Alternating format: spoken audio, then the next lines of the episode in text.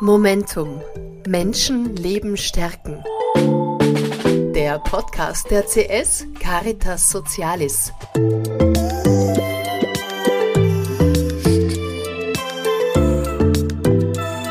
Auch wenn der Zusammenhang eines Leuchtturms und der Hospizbegleitung von Menschen mit Demenz auf den ersten Blick nicht ganz klar erscheint, unsere Gäste Isabella Spörk und Stefan Stieglitz werden Ihnen den Connex in der heutigen Folge erklären.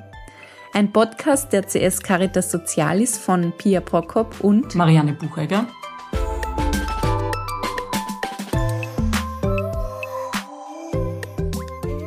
So, hallo und herzlich willkommen. Was die lieben Zuhörerinnen und Zuhörer nicht sehen können, ist, dass bei uns in der Mitte am Tisch ein Leuchtturm steht. Ich lasse das jetzt einfach mal als Cliffhanger mal in dem Raum. Wir werden später noch dazu kommen, was dieser Leuchtturm auch wirklich zu sagen hat. Jetzt als allererstes begrüße ich gleich mal wie immer Marianne Buchegger auf meiner Seite. Hallo, liebe Pia. Isabella Spörk. Hallo. Und Stefan Stieglitz. Hallo. Isabella und Stefan sind jetzt neu an unserer Seite. Vielleicht fangst du gleich mal an, Isabella, und berichtest, was deine Spezialgebiete in der CS sind. Und ähm, ja, du weißt eh, warum wir dich heute eingeladen haben. Erzähl gern mal. Ja, hallo, ich bin Isabella Spörk. Ich bin diplomierte psychiatrische Gesundheits- und Krankenpflegerin. Und das ist sozusagen meine Spezialität. Ich habe lang auf der Psychiatrie gearbeitet und bin dann in den geriatrischen Bereich gewechselt und mittlerweile im Demenzwohnbereich Schwerpunkt. Bin aber nicht nur am Rennweg, sondern auch einmal in der Woche mit dem Stefan Stieglitz gemeinsam äh, in der Prammergasse. Dort haben wir einen, sowas wie einen kleinen Konziliardienst, einen psychiatrischen, wo es um Beratung von Angehörigen, MitarbeiterInnen und natürlich Betreuung von BewohnerInnen geht. Stefan nickt anerkennend. Was kannst du uns zu deinem Aufgabenbereich erzählen?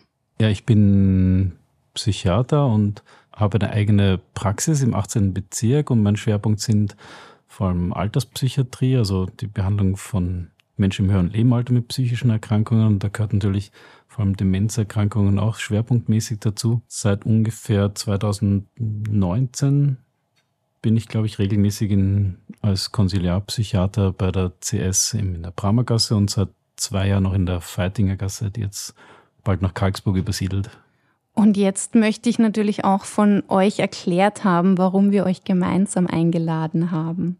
Also die Isabella und ich sind quasi untrennbar. Das ist sehr, nicht, nicht sehr romantisch. Gar nicht, gar, nicht, gar nicht vorstellbar, dass wir das alleine machen oder haben wir, glaube ich, selten allein gemacht, außer wenn Krankheiten uns gezwungen haben. Ich glaube, dass wir einfach eine sehr, sehr gute Zusammenarbeit haben, ähm, sozusagen von der Pflegeseite, von der Arztseite. Ich bin ja einmal in der Woche äh, alleine in der Brammergasse. Da arbeite ich sozusagen von der letzten Visite die Dinge auf unterhalte mich sehr viel mit den KollegInnen, schaue mir die BewohnerInnen an und schaue, was haben die Veränderungen der letzten Visite gebracht. Und der Stefan ist dann alle 14 Tage, sind wir gemeinsam. Wir schauen uns die Veränderungen an. Wir bekommen von den Wohnbereichsleitungen die Neuigkeiten oder neue Wünsche. Manchmal ist es sogar schon so, dass Leute direkt an uns herantreten. Also Kolleginnen herantreten, worüber wir uns eigentlich sehr freuen, weil das bedeutet, dass sozusagen schon ein bisschen angekommen ist, wer wir sind, was wir machen und dass wir nicht nur für die BewohnerInnen hilfreich sind, sondern auch für die KollegInnen. Ich würde jetzt gerne den Leuchtturm, den die Pia schon eingangs angesprochen hat, äh, nochmal zum Thema machen. Ihr habt, oder Stefan hat gesagt, euch gibt's, also ihr gehört eigentlich zusammen und ähm, du, Isabella, hast das jetzt weitergeführt, auch mit dem Mal bist du allein, dann wieder im Duo. Jedenfalls zieht sich aber durch, dass ein gemeinsames Arbeiten notwendig ist. Und jetzt gab es ja vor einigen Jahren mittlerweile schon ein Projekt, das Leuchtturm geheißen hat, in dem ihr beide ganz zentral involviert wart. immer wieder sind jetzt, sind jetzt auch schon die MitarbeiterInnen gefallen. Was war denn dieses Leuchtturmprojekt und wen hat dieses Projekt im Fokus gehabt? Also dieses Projekt ähm, wurde begonnen, weil wir die CS festgestellt hat, dass wir palliativ und auch was Demenzschwerpunkt betrifft, ziemlich gut aufgestellt sind und weil aber von den MitarbeiterInnen äh, immer wieder auch gekommen ist, dass es immer wieder Schwierigkeiten mit Menschen mit psychiatrischen Erkrankungen und oder mit Menschen mit Verhaltensauffälligkeiten bei Demenz gibt. Und da hat man sich nicht so gut aufgestellt ähm, gefühlt. Und im Projekt Leuchtturm war von Anfang an unsere Kollegin, die Psychologin Magister Steiner, dabei, mit der wir auch in der Brammergasse sehr gut zusammenarbeiten. Also es sind nicht nur wir zwei, sondern es ist ein größeres Team. Und die Sigrid Steiner hat eine Befragung gemacht, äh, ausgearbeitet mit den anderen Psychologinnen zusammen, eine Befragung der MitarbeiterInnen und der Leitenden ähm, nach wie oft gewisse Situationen vorkommen, wie oft man mit Gewalt, mit Schwierigkeiten mit diesen Dingen zu tun hat und dann auch, wie weit man sich gebildet fühlt dafür.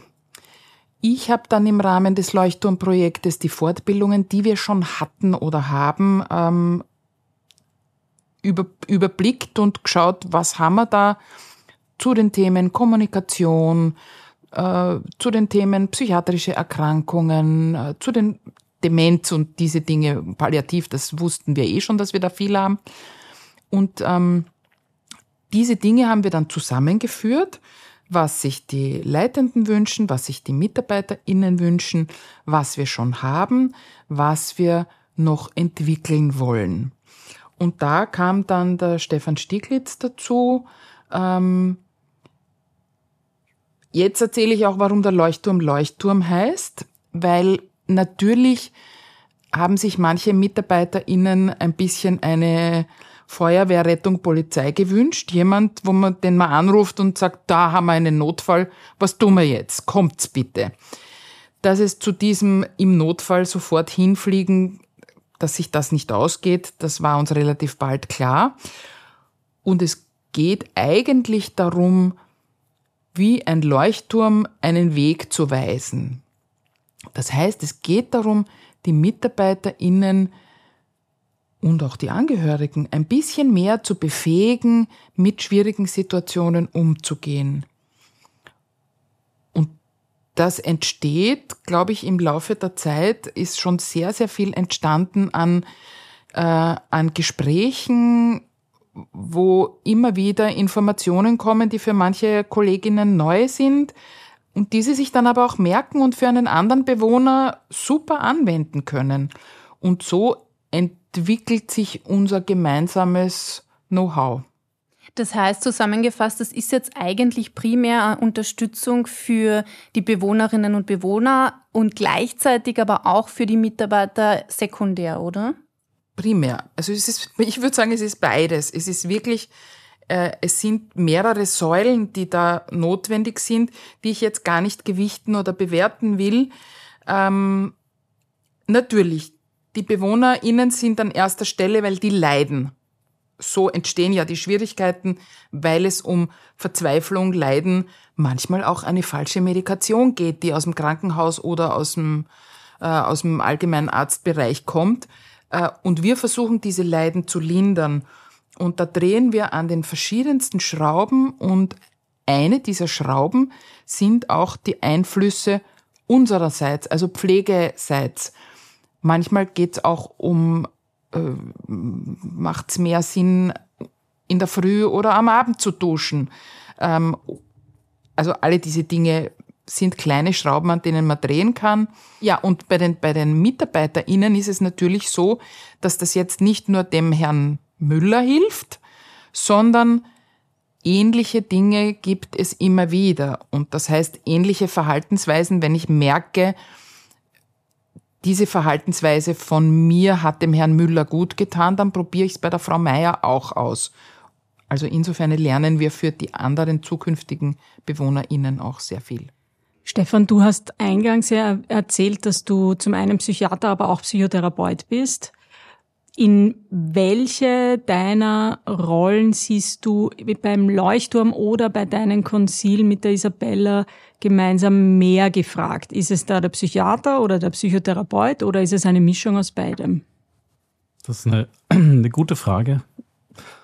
Ich glaube, das kommt immer auf jeden Fall drauf an, weil oft sind dann die Fälle, die wir besprechen oder die Bewohner, da geht sehr viel um Psychodynamik mit Angehörigen, mit, mit anderen Mitbewohnern, aber auch mit den Mitarbeitern. Also da ist sicher das Psychotherapeutische dann hilfreicher als, als die Medikamente, die halt auch sehr wichtig sind, aber das ist halt auch eins der Dinge, die bei diesem Projekt halt immer wieder oder meistens vorkommen, dass wir hauptsächlich Medikamente eher absetzen, als dass wir ständig neue dazuschreiben. Da, da hilft halt natürlich gerade in der CS, dass, dass da so viel Wissen und so viel Erfahrung schon da ist, gerade was das Thema Demenz und auch Psychiatrie angeht. Und das ist mit der Isabella halt auch großartig, dass sie da so viel Erfahrung auch schon hat. Und dass dann die Gespräche halt auch eine Qualität haben, wie man es als Psychiater vielleicht in anderen Situationen dann oft vermisst, weil man halt dann oft alleine ist oder das Gefühl hat, man muss viel, viel erklären und da geht dann oft viel wichtige Zeit verloren, einfach darum, die dann, die dann fehlt in der Behandlung. Also in der CS ist, hat man das Gefühl, dass das ganze Team schon so, so, gut eingeschult ist und dass die Probleme schon im, im Vorfeld angegangen werden, so dass viele Konflikte oder Probleme gar nicht entstehen vielleicht. Jetzt habt ihr euch doch schon in den letzten Jahren, wie ich rausgehört habe, ziemlich eingegroovt, sage ich jetzt mal auf, auf Englisch. Ähm, wie schaut denn so ein Tagesablauf bei euch aus? Wir kommen gerade von der Visite in der Bramergasse. Wenn ich erzähle von heute, ist eigentlich ein recht nettes Beispiel, weil da mehrere Komponenten vorkommen. Also in dem einen Wohnbereich haben wir mit der Wohnbereichsleitung über die Entwicklung bei einem Mann, der uns schon einige Zeit beschäftigt, weil wir den Eindruck haben, es geht ihm einfach nicht besonders gut. Die Wohnbereichsleitung hat uns dann auch noch gebeten. Also wir haben besprochen, wohin es gehen kann. In dem Fall geht es um eine Medikamentenveränderung. Es geht darum, Medikamente abzusetzen und durch weniger andere zu ersetzen und die Ehefrau und auch Erwachsenenvertretung dieses Mannes hat gebeten, dass wir nachher mit ihr telefonieren. Wir haben in dem Fall äh, unseren Arbeitsplatz im Stockwerk, wo dieser Mann lebt. Das heißt, wir sehen ihn immer wieder zwischendurch beim Vorbeigehen und können das, was uns die Kolleginnen erzählt haben, auch recht gut mit eigenen Augen beurteilen. Wir haben dann diese Medikamentenänderung gemacht und haben dann ein ausführliches Gespräch mit der Ehefrau geführt, wo dann sie eigentlich auch sehr nett, wie sie das bemerkt hat, wie sie gesagt hat, wie dankbar sie ist, dass wir uns die Zeit nehmen, dass wir das mit ihr durchbesprechen, dass sie hat auch gesagt, wie wir uns Gedanken machen, das ist ihr wirklich so aufgefallen und dass wir auch einmal sagen, wir probieren das jetzt aus, weil das andere hat nicht so gut funktioniert. Also wir versprechen auch nichts. Gerade in unserem Arbeitsfeld geht es viel um Ausprobieren und miteinander schauen, was bringt was. Ja, dann haben wir das sozusagen dokumentiert und ich mache dann immer nach der Visite, schreibe ich dem Team äh, inklusive Psychologin ein Mail, wo ich genau schreibe, bei der Visite heute haben wir beim Herrn sowieso die Medikamente so und so geändert. Das soll dieses und jenes bewirken. Wir haben ein Medikament nicht um 19 Uhr, sondern um 21 Uhr, weil vielleicht schläft er dann bis 7 Uhr und nicht wacht um 5 Uhr schon verzweifelt auf. Das heißt, die Kolleginnen wissen, was passiert ist, sie wissen, worauf sie achten ich bitte Sie dann immer auch, das zu dokumentieren, weil wir dann das, was dokumentiert wurde, was passiert ist, sammeln. Weil wenn wir nur bei der Visite mit den Kolleginnen sprechen, haben wir ja immer nur ein oder zwei. Und so haben wir aber die Sammlung von 14 Tagen, wer hat was beobachtet. Und das kann durchaus mal unterschiedlich sein. Das heißt, in dem Tag ist eigentlich alles drinnen. Die Wohnbereichsleitung ähm, Heute haben wir nicht mit der Psychologin geredet, aber normalerweise ist das auch immer zwischendurch einmal, da gibt's eine neue Testung und wie soll man da weiter und ich biete Gespräche an und schaut ihr euch das mal an. Also dieses Miteinander ist in so einem Tag drinnen. Ja, ich glaube, es, es kommt immer wieder das Wort Zeit auch da raus, wenn wir über das Leuchtturmprojekt sprechen. Und das ist wahrscheinlich das, was es dann im Endeffekt ausmacht, dieses, dass man genug Zeit hat zum Innehalten, zum Verstehen, was sind das für Menschen, wer spielt da noch eine Rolle in dem ganzen Gefüge. Und das geht sich sonst einfach nicht aus, wenn man das alleine machen würde. Und das macht die Qualität von diesem Projekt aus, glaube ich. Und wahrscheinlich auch den Erfolg. Ich finde es gerade wunderschön. Du hast mir nämlich genau das vorweggenommen, was ich als nächstes fragen wollte. Und zwar, ähm, ich glaube ja einfach, bei euch geht es ganz viel um die Not an der Wurzel backen. Und ich wollte jetzt genau diese Brücke schlagen zu die Schönheit im Augenblick auch nutzen oder sehen vor allem, ja. Und das hast du mir jetzt ganz schön vorweggenommen. Das heißt aber, bei eurer Arbeit habt ihr auch diese Momente, wo ihr persönlich was zurückbekommt, aber wahrscheinlich auch seht, dass die Klientinnen und Klienten was zurückbekommen, oder? Absolut. Ähm wenn ich eine Geschichte erzählen darf, ich weiß nicht, ob ich sie ohne Rührung erzählen kann. Ich war jetzt längere Zeit wegen einer Knieoperation nicht da und ich habe vorhin erwähnt, dass wir in der Brammergasse unseren, unseren Arbeitsplatz äh, in einem Wohnbereich haben. Und da gibt es eine Dame mit einer Demenzerkrankung, die schon nicht mehr sehr viel spricht, die uns aber vom Sehen gut kennt. Ich persönlich habe einen recht engen Kontakt mit ihr, weil ich sie immer mit Umarmung begrüße, weil sie das sehr, sehr gern hat. Und als ich nach die erste Visite nach meinem längeren Krankenstand war, hat sie mich begrüßt, so wie immer, mit einer kleinen Umarmung. Und mitten in der Umarmung kommt sie irgendwie drauf, die muss ich jetzt lang nicht gesehen haben, und klammert sich an mich und sagt, Mama, Mama. Und das war für mich, ich war, und daneben steht eine Kollegin, die Tränen in den Augen hat vor Rührung. Es war wirklich, es war so rührend, weil diese Frau einmal in der Woche und das, was ich so spannend gefunden habe, ich meine, sie hat eine Demenzerkrankung, das heißt, mit ihrem Gedächtnis hat sie Probleme, aber mit ihrem Herzen, mich zu erkennen und mich zu erkennen, ich habe mit dieser Frau eine Beziehung. Das war für mich wunderschön. Ich denke, das ist ja auch genau das, was bis zum Schluss möglich ist.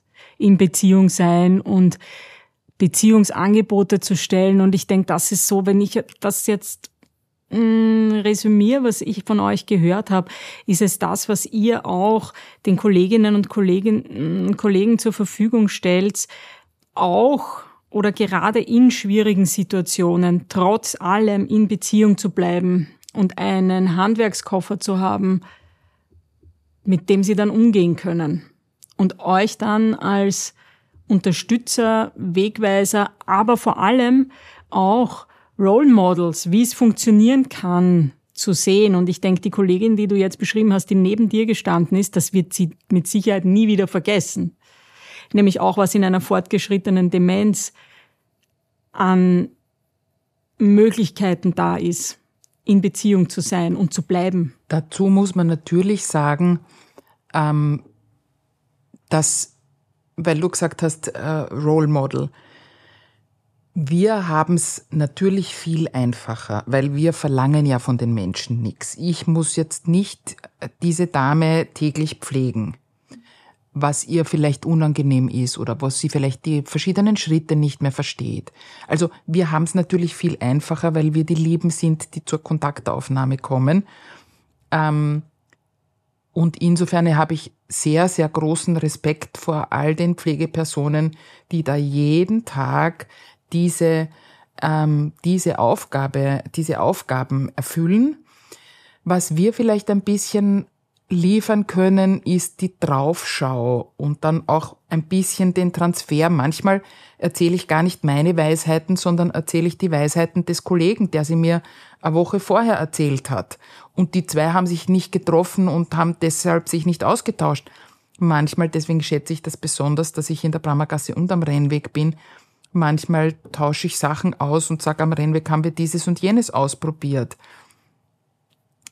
Also was wir ein bisschen liefern, ist ein bisschen die Draufschau mit dem Respekt, dass die KollegInnen jeden Tag im Detail in der Situation mittendrin stecken. Und ihr bietet eine Möglichkeit, den eigenen Handlungsspielraum zu erweitern, nämlich sowohl für die Tagesgäste als auch für die Mitarbeiterinnen und die Angehörigen durch eure Interventionen und durch euer Dasein. Also so und, und das dieses dieses bisschen draufschauen, ich würde mir wünschen, dass das bisschen wegkommt, weil es ist eine Verkleinerung von dem, was ihr als Team einfach mm, macht. Und das ist ein, ein ganz wichtiger Teil.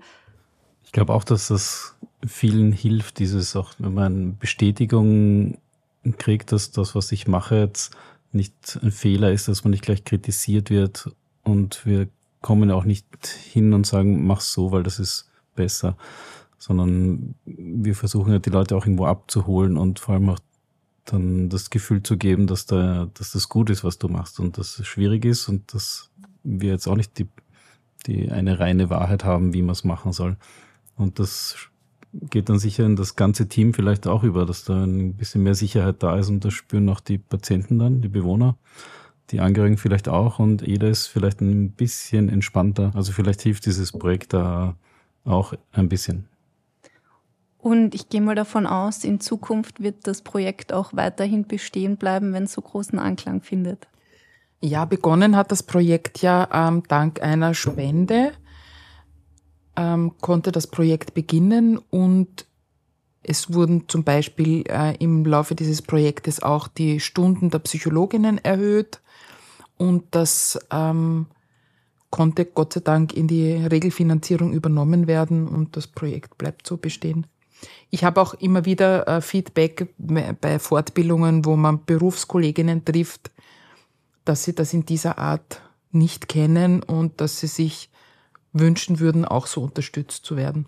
Also das möchte ich auch jetzt, ähm, das möchte ich gerne, um so in, die, in den Abschluss unseres Treffens zu kommen, auch aufnehmen, was du jetzt gesagt hast, Isabella, weil das schon eine ganz, ganz große Stärke auch der CS ist. Dinge zu stärken, die sich bewähren aber auch Spielraum zu geben, Dinge auszuprobieren. Also wie du gesagt hast, ihr probiert Dinge auch aus mit den Teams, mit den Bewohnerinnen. Und so ist das in der CS auch. Und gleichzeitig stärkt ihr die Leben der, der Bewohnerinnen, der Mitarbeiterinnen, der Angehörigen. Also da treffen wir uns auch wieder, weil du vorher, Pia, gesagt hast, mit der Schönheit des Augenblicks und da finde ich das Menschenleben stärken auch wieder ganz stark drinnen. Danke für eure Arbeit und danke für das ganz, ganz tolle Gespräch mit euch. Dankeschön, gerne. Danke.